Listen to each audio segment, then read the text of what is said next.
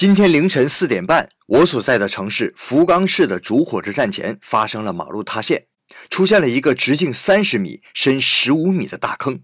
所幸没有人员伤亡。福冈市最近正在进行延长地铁线路的工事，挖掘机在地下挖掘时，突然发现前方有漏水，于是马上停止工作，人员迅速撤离，并且报警。警方仅仅封锁道路五分钟之后就开始塌陷，真的是千钧一发呀！事情的原因目前正在调查中，主要的说法是由于年久失修，马路下面出现了很多空洞，引得地下水进入空洞，才在公示时引发塌陷。专家们看到的则是未来，这次的事故啊只是一个警告，